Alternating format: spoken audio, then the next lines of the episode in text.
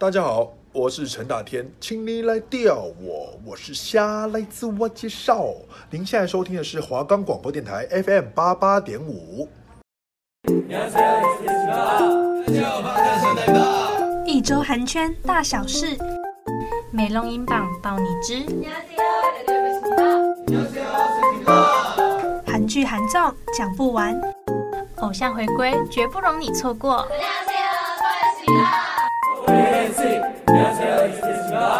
안녕하세요，我是 Hina。안녕여러분，我是 Evelyn。欢迎收听안녕 Korea。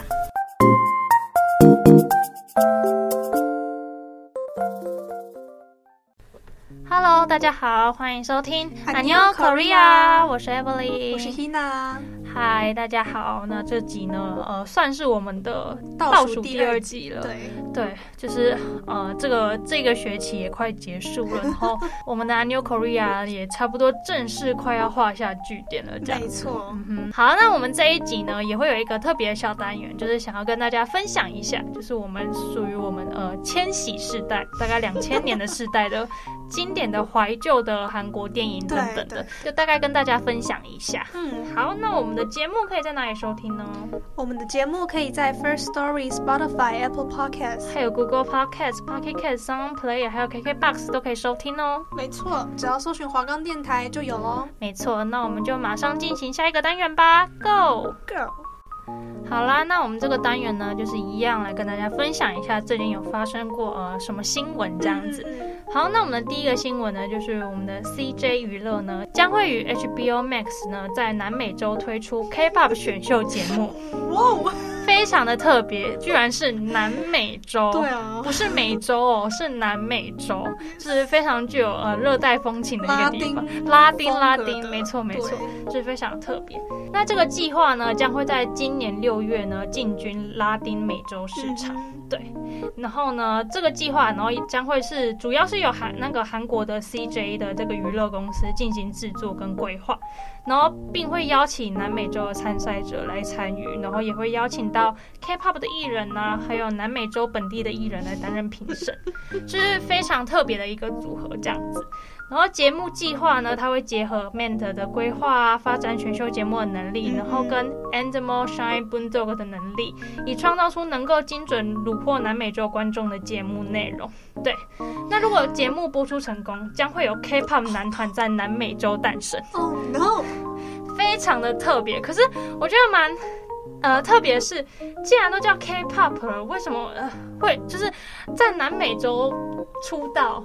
那为什么还会叫 K-pop？你知道吗？我自己觉得啦，K-pop 跟一般外面的 pop 不一样的地方，就是 K-pop 很注重在除了音乐呈现之外，还有舞台呈现，然后整个是很很就是很完善的准备，对，跟外面一般的 pop music 是不，不太一样。但我比较好奇的点是，既然叫 K-pop 了，可能就是叫南美洲的人对语言的部分到底是。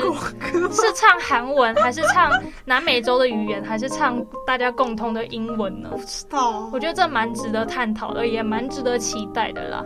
而且居然是南美洲，就是如果是美洲的话，我呃不太意外。的部分对，北美洲的部分对对，什么加拿大、美国那种，哦，我可能不太意外。但南美洲这个想法真的蛮独特的。而且我蛮意外的是，最意外的点是因为现在疫情其实还是很严重，然后为什么会选在这个时间点，然后要做出这种海外性的拓展 K-pop 计划？其实我也不太了解，就是呃 CJ 到底在想些什么？但重点是南美洲的公司，就 HBO 嘛，还有那个刚刚讲的 Boondogg 他们，对，为了赚钱啊，嗯。可能吧，反正现在就是啊，韩国正在努力把 K-pop 呢发展成一种全国、全球性的流行的一种那个规模这样子。好，那再来下一个新闻呢？啊，应该会是一件非常兴奋的事情。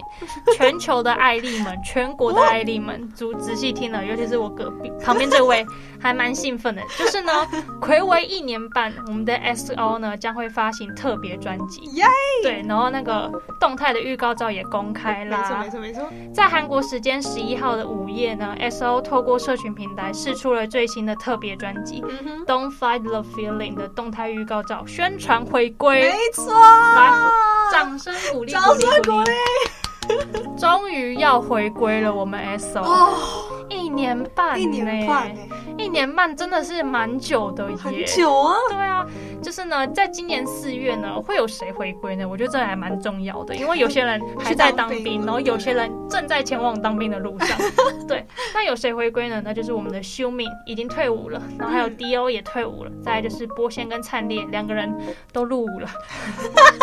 刚入伍，刚入伍，对，然后呢，还有开跟世勋，对，对，然后这两位呢，就是我们的忙内还没入伍，这样子，没错没错，对，就总共有这些人会一起进行回归，然后在影片中呢，也透露 S.O 正在准备庆祝九周年的专辑，专辑和 MV 呢，都在灿烈跟伯贤入伍前都已经录好，也拍好了，对，对，其实他们在拍完没多久就都纷纷入伍了，灿烈是拍完的隔天，就是拍完 MV 的隔天就理了平头就入伍，那伯贤是就是等他的专辑，对，他的个人专辑好了之后，他才入伍的。嗯、没错，就是呃，有些人就是没办法陪着一起回归啦，嗯、对。但我觉得就是也算是给一种粉色礼物，对，至少大家是除就除了苏后跟 Chen 以外，其他人都在。对对对，没错。而且真的好久没有看到修敏跟 D.O 了，哦，对啊，就是一件非常值得期待的事。没错，六月七号大家锁定。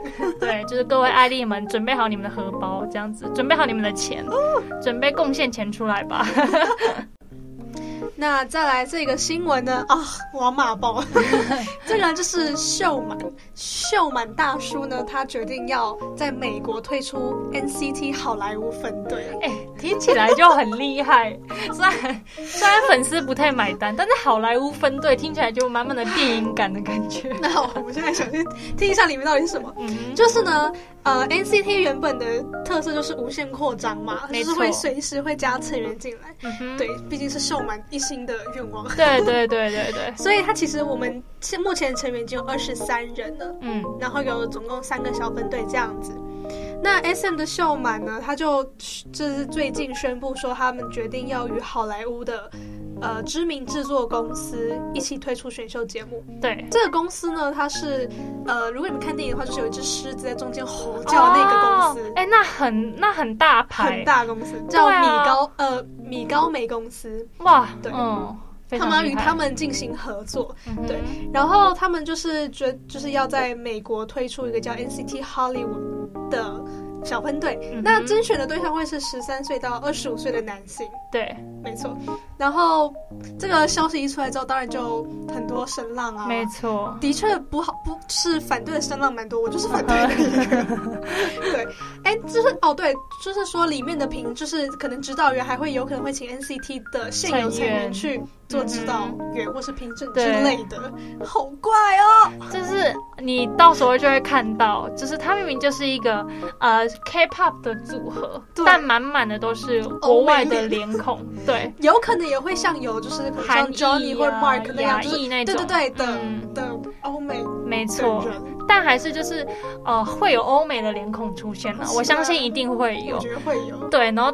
就是最近网上有很多人就是在呃搞笑，就是说哦那个偶像小卡、啊、到时候出现，对呀、啊，就都会是一些欧美的脸。到时候什么 Tony 啊、Peter 啊，对艺名、啊、给我进去，艺名都是一些呃英文英文名字这样子。哦、对，就是呃我目前这样看下来是反对的声浪蛮多，但应该也会有不少支持者。我不知道，我自己觉得你连现有的成员都还没好好照顾好了。哦，对了，你还要再去往外扩张、嗯，因为那个最近刚新加入的两位。Shotaro 跟那个陈灿才刚进来，他们现在连一个固定的分队都还就还没有一个定位了，对然后就急着要往呃欧美市场过扩张。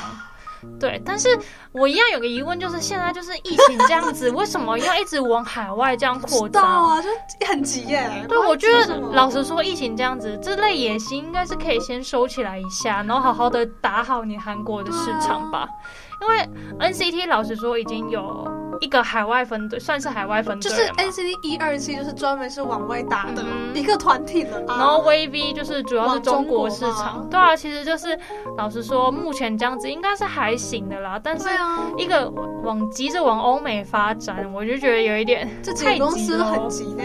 对啊，有点急。反正反好啦，反正就是秀满大叔的梦想，这是他想了快将近一辈子的事，真的很。对。因为他其实，在 Super Junior 那时候就打算要要推出这种构想了，对，只是被骂，啊所以后面他们才才定下来这些团员的，没错。然后 EXO 本来也想这样，但是也没有做成功。嗯、反正就是秀满毕生的梦想，那就让他好好自己觉得去实现吧。秀满对。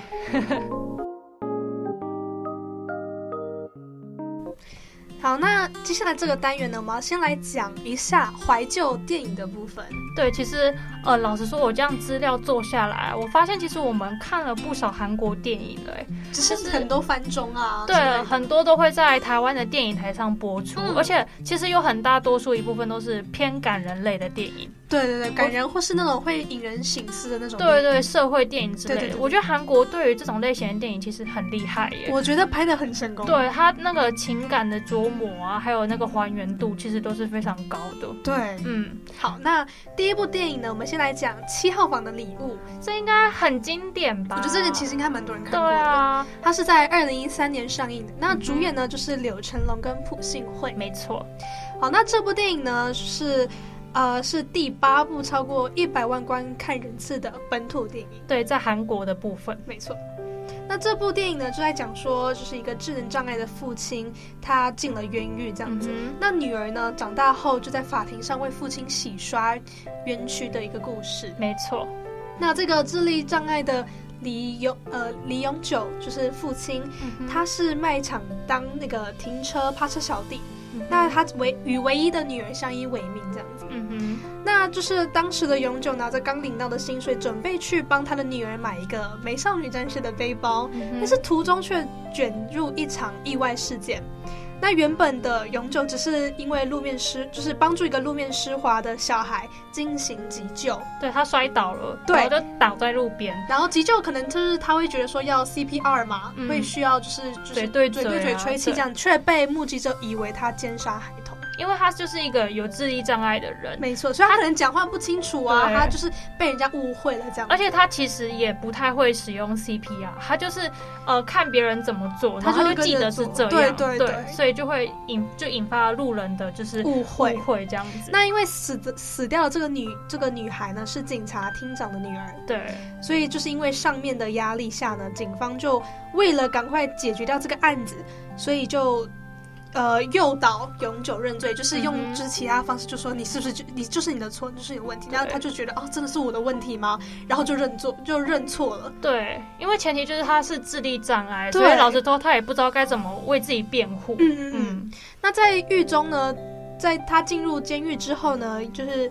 呃，因为一场事故，那他同房的老大杨浩就欠了永久一份人情，这样子。嗯。于是七号房的狱友们呢，就决定帮他实现这个愿望，嗯、就是说希望，呃，他的宝贝，就是希望能帮他把他的宝贝女儿偷偷带进狱房里面。对，没错。因为他那女儿其实还很小。对，然后他又是跟他父亲相依为命，所以他父亲坐牢之后，没有人可以照顾他的女儿。嗯。他就一直很担心他女儿的安危，这样子。对。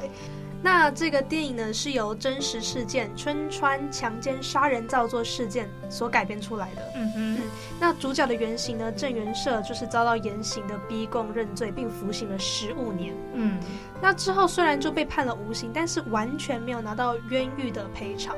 嗯，对。那八十七岁的郑元社呢，就在三月二十八号，今年的三月二十八号过世的。对。其实它就是一个真实事件改编的电影，嗯、然后就是，呃，非常的感人，这样子，我觉得很心痛，对的一个故事，就是一个患有智能障碍的父亲，就是因为全心全意的爱着女儿，所以愿意为了她做。任何的事，就是包括就是承认那份罪名这样子，对对对对对，对，然后就被判了死。他其实，在电影中是被判死刑的，就是永久的。嗯、然后在真实事件中只被判了十五年了，就是与郑元社的部分。但我觉得不管怎么样，因为他是被就是是被误会的、啊，对，然后就这样被判了这么久，然后没办法陪在自己女儿身边。对，这哦、呃，做我觉得做冤狱真的是一件非常。很痛苦的事，对，就是你们也没犯罪，然后却要去承担这样的后果，嗯、而且在监狱中一定也没办法好好生活。没错。最重要的就是他女儿，就是没办法陪伴在他女儿身旁，对，这是最让人心痛的地方。那电影的部分呢，就是他女儿，就是言辞在长大之后，就是由朴信惠饰演的，然后他就变成了律师，然后帮他爸对，帮帮他爸这样子洗刷冤屈、翻供这样子。对，就是在电影中，我觉得也算是呃蛮算是一个好结局了，对对，小的好结局这样，就是至少在死后还有帮他爸爸洗刷冤屈。对对，反正这部电影呢，应该大家都有共鸣啦，应该是大家多少都会有看过，就是真的是一部非常感人的电影。嗯、如果想要好好大哭一场的话，蛮推荐看这一部的。对对，七号房的礼物。好，那再来下一部呢？于承豪演的，嗯、其实我觉得于承豪非常厉害，他真的就是很小就出道当童星了嘛，然后真的演过了很多很知名的韩国电影，对，然后到现在其实他长大了，其实他还是有持续在演戏，而且演戏的成绩老实说也蛮不错的，嗯，对，我觉得还蛮佩服他的。那这部电影呢，就叫做《有你真好》，它是在两千零二年上映的。那时候我才两岁，哦，我三岁。对，就是一部也是非常久远的电影，但是我觉得也很经典。他是在说有一个小男孩，然后他妈妈因为工作关系没办法，就是独立抚养他，就先把他带到乡下的外婆家。但那个外婆家非常的非常的偏僻。就是一天可能只有一班公车出现的那一种小乡村，然后可能上厕所都是站在茅坑里面那一种，对，非常偏僻的地方。然后他的外婆呢，也是一位很老很老的老阿妈，然后她有严重的驼背，而且她只算就是听力还是勉强是正常的，她是不会说话的。所以跟那个小孙子沟通都是要用手语沟通。但一开始呢，呃，刚从都市到乡村的小孩一定很难去习惯这边的生活。对，然后同样他也很讨厌他那个奶奶，就是他会觉得说什么那么老啊，又不会讲话啊，然后家里又这么旧，然后他就是很讨厌，所以他会把一切的怒气都发在奶奶身上，然后也会对奶奶无理取闹啊，要求他说要买什么。呃，玩具给他啊，要吃炸鸡呀，要买电动玩具给他之类的，反正就是呃，做了很多无理取闹的事情。然后有一次，我觉得有一幕蛮印象深刻的是，那个小孙子于承好啊，他要吃炸鸡，他想吃炸鸡。嗯然后他就比了那个鸡的姿势，这样子。然后他奶奶就以为说，哦，他想吃鸡，对，他要吃鸡，但他不知道他想吃的是炸鸡，对。然后他奶奶就准备了人参鸡给他，嗯、就是汤煮的那种鸡。然后他就非常生气，然后就索性不吃了。然后他奶奶就一直摸着肚子，就是手语是对不起的意思，就跟他说对不起这样子。其实他奶奶就是呃，很多时候都是他奶奶跟着他，就是指着这个动作跟他说对不起，但他其实他不知道。他不知道这个意思，就是对不起。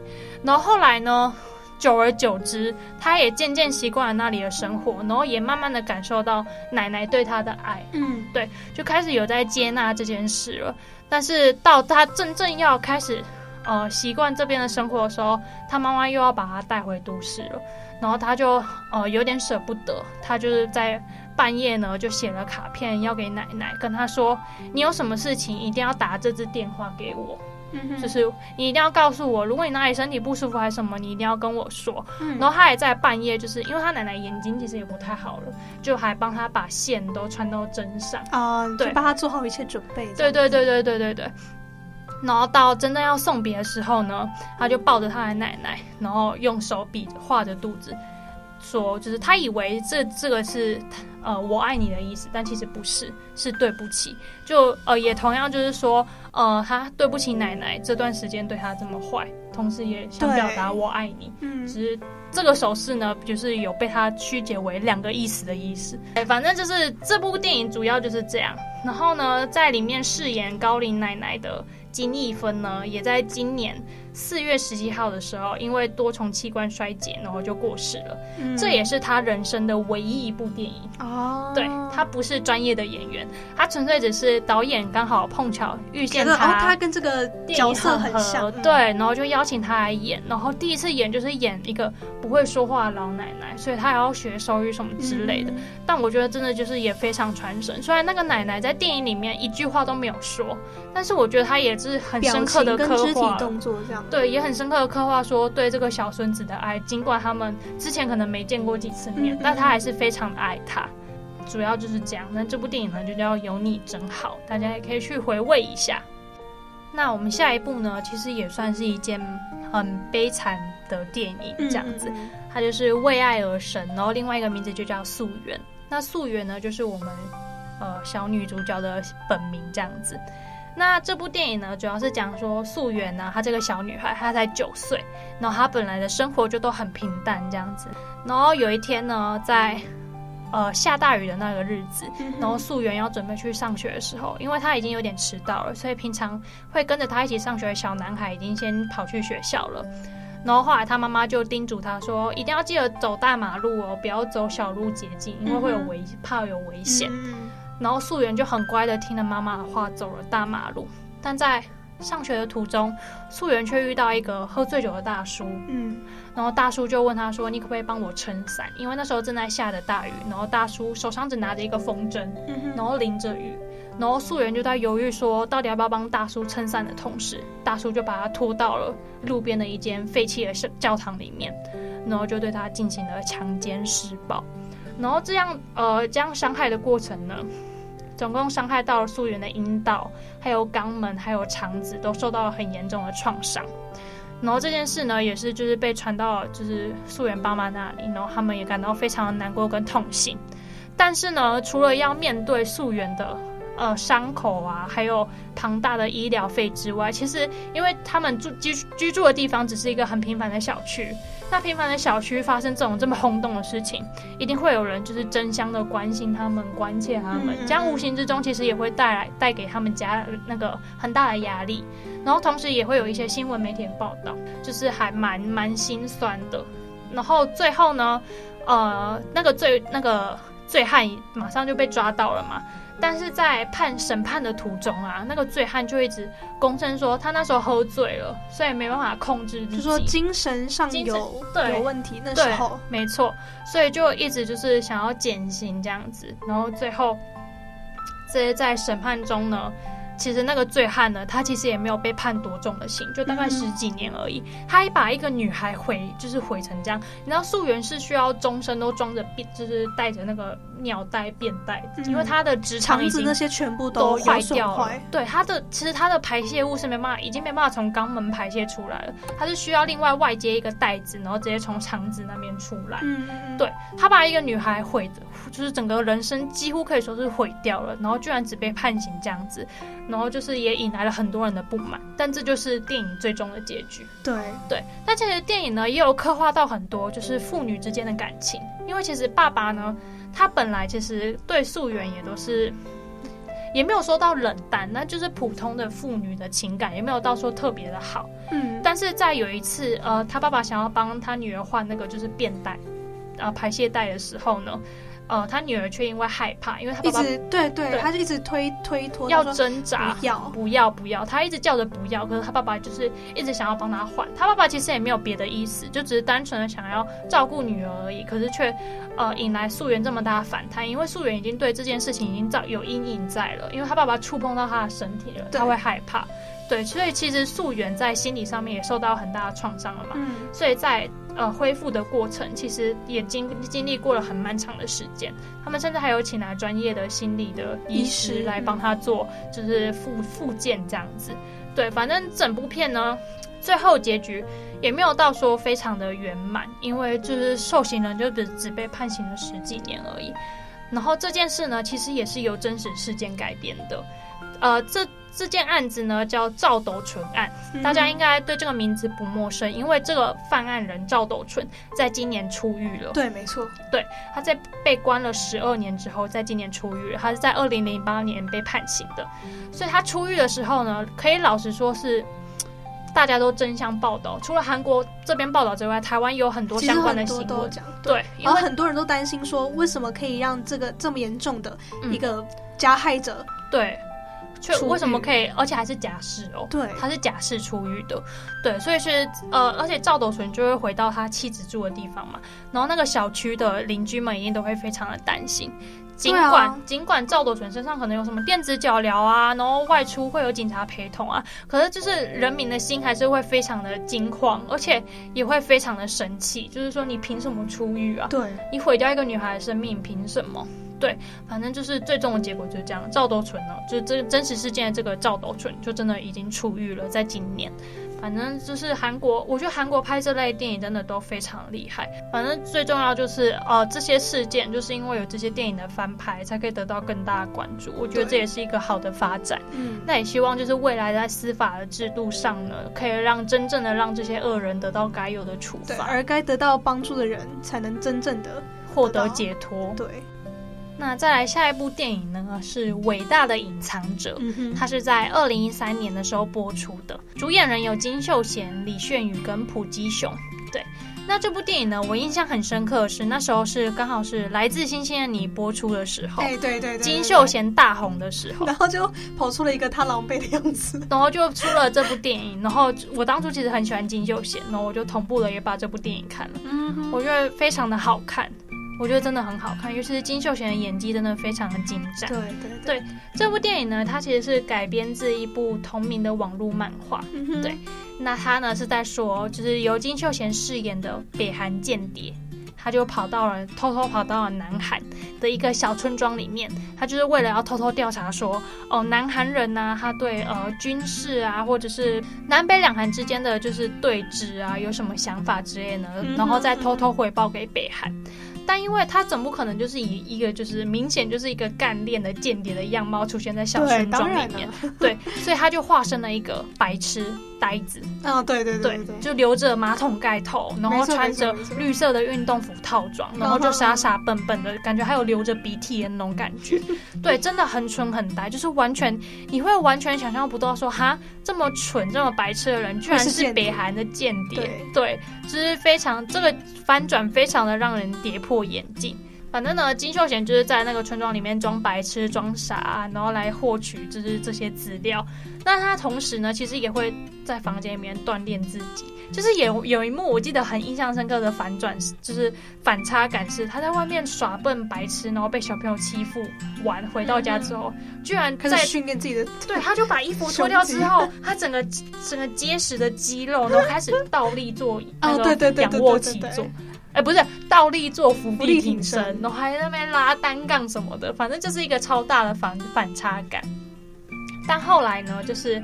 除了其实除了金秀贤之外，也还有另外两个北韩的间谍。然后这两位间谍呢，也是长得非常的帅气。一个呢就是由朴基雄饰演的李海浪，然后还有是李炫宇饰演的李海珍。那这两位呢，其实也都是间谍这样子。然后剧情就在描述说，哦，这三位间谍啊是怎么在南韩就是收集情报啊，再回报给北韩啊之类的。可是，在这样的过程中，这三位呢都开始有了自我认同的质疑。嗯，就是说。我这样做真的是好的吗？对，然后我这样就是这里的人对我这么好，然后我却是间谍，然后要回报他们的资讯回去给北韩，这样真的是对的吗？就是产生了很多的质疑。对，这部电影主要就是呃以这样的方式呈现的。对，那我觉得这部电影呢，老实说，我非常的推荐。就是呃，第一就是金秀贤的演技真的好的没话说。他在演就是这种双面人的角色，转换的非常好。嗯、第二就是因为这部电影，我认识了李炫宇。对，李炫宇其实那时候也没有到说太有名，然后我就是因为这部电影，我发现哇，这个帅哥好帅哦，然后就开始找李炫宇 演过韩剧之类的。对，所以这部电影呢也算是我的青春韩剧，二零一三年的时候上映的，大家也可以去回味一下《伟大的隐藏者》。好啦，那我们今天的分享呢，就大概到这边结束了。就是有勾起大家的回忆嘛，因为其实就是这样细数下来，我们从小这样看到大韩国电影真的还蛮多的。当然也有很多就是现在也是很火红的韩国电影。对对对。对，那就是因为我们今天的主题就是怀旧系列，所以就没有放进来了。嗯。对，所以其实韩国呢，在制作电影方面也是有非常高的造诣。然后他们其实，我觉得他们就是赢在他们题材很特别。然后主要都是感人电影嘛，就是火就是红的话就是感人电影，然后再来就是有很多都是真实事件改编，对，会引起对啊，对，引起了很多社会的关注，这就是他们成功的地方。对，好，那我们今天的节目呢就该到这边结束啦。那下礼拜呢就是我们的最后一集了，就是希望大家依然的可以陪我们到最后，一起来画下这个完美的句点。那我们就下周再见喽，大家拜拜，拜拜，安妞。